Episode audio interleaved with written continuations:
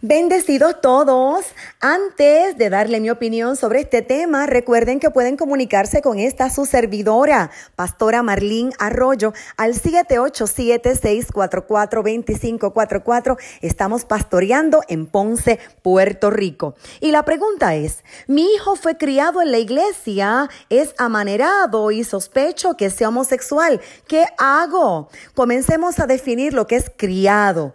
Criado significa que recibió alimento hasta lograr un crecimiento y desarrollo adecuado. Así que criado en la iglesia significa entonces que ha recibido el suficiente alimento espiritual y ha logrado un crecimiento y desarrollo correcto. Así que estamos hablando de un hijo varón consagrado al Señor y que está utilizando gestos que se consideran propios de una mujer. Primeramente, vamos a lo básico. Estos gestos probablemente son aprendidos por modelos femeninos importantes para ese joven y no necesariamente significa que sea homosexual, sino que la cultura define lo que se percibe como masculinidad y feminidad y la cultura cambia constantemente. No obstante, ¿cuál es la cultura eclesiástica? Recuerde que cultura viene de la palabra culto que dice la Biblia. Primera de Corintios 6, 9.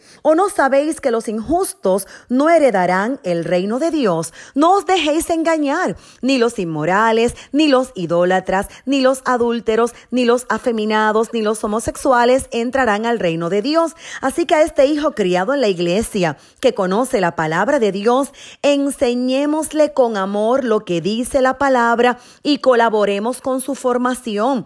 Oremos por nuestros hijos. Vamos a instruirle específicamente sobre este tema. Todo estará bien. Usted le enseñó a hablar, a caminar, a bañarse, a vestirse, a alimentarse. Siga trabajando. Usted tiene la patria potestad de su hijo. Ahora rápidamente, el homosexualismo es distinto a tener gestos particulares de mujer.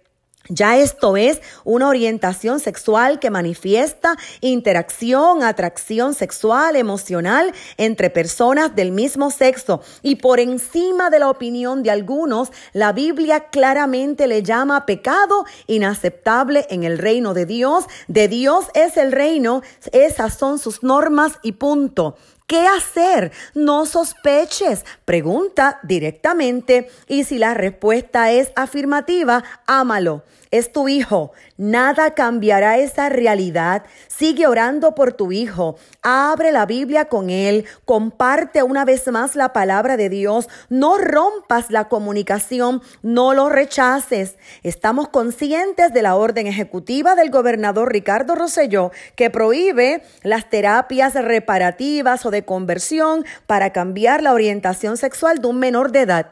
Ahora bien, no hay ley terrenal, no hay orden ejecutiva que le prohíba a un padre orar, interceder, aconsejar y hacer guerra espiritual a favor de sus hijos. Destruyamos toda iniquidad, rebelión y pecado. Exhórtele a que se siga congregando y recuerde Filipenses 1.6, dijo el apóstol, y estoy seguro de que Dios, quien comenzó la buena obra en ustedes, la continuará hasta que quede terminada el día que Cristo Jesús vuelva. Bendigo a tus hijos. Amén.